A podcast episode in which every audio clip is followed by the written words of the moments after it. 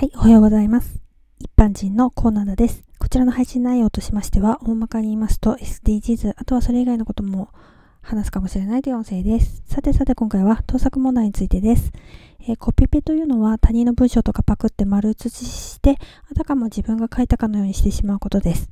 今はパソコンがあるので簡単に盗作できるということもあって、そもそも悪意はあるんだかないんだか、ただ無知なだけなのか、気軽にコピペして後から問題になるっていうことが多いですよね。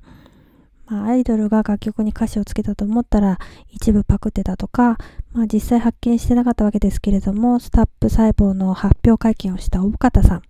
こちらの論文、早稲田大学ですよ。早稲田大学の論文はコピペでした。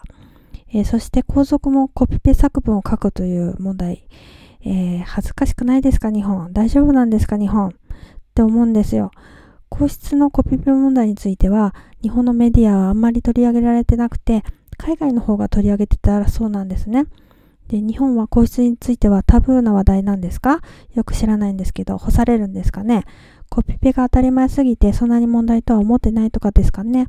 そういう感覚だとしたら、自分もいつか著作権侵害してしまうかもって思った方がいいと思いますけどね。ではでは今回はこの辺で、また次回も聞いてくださいね。ではまた。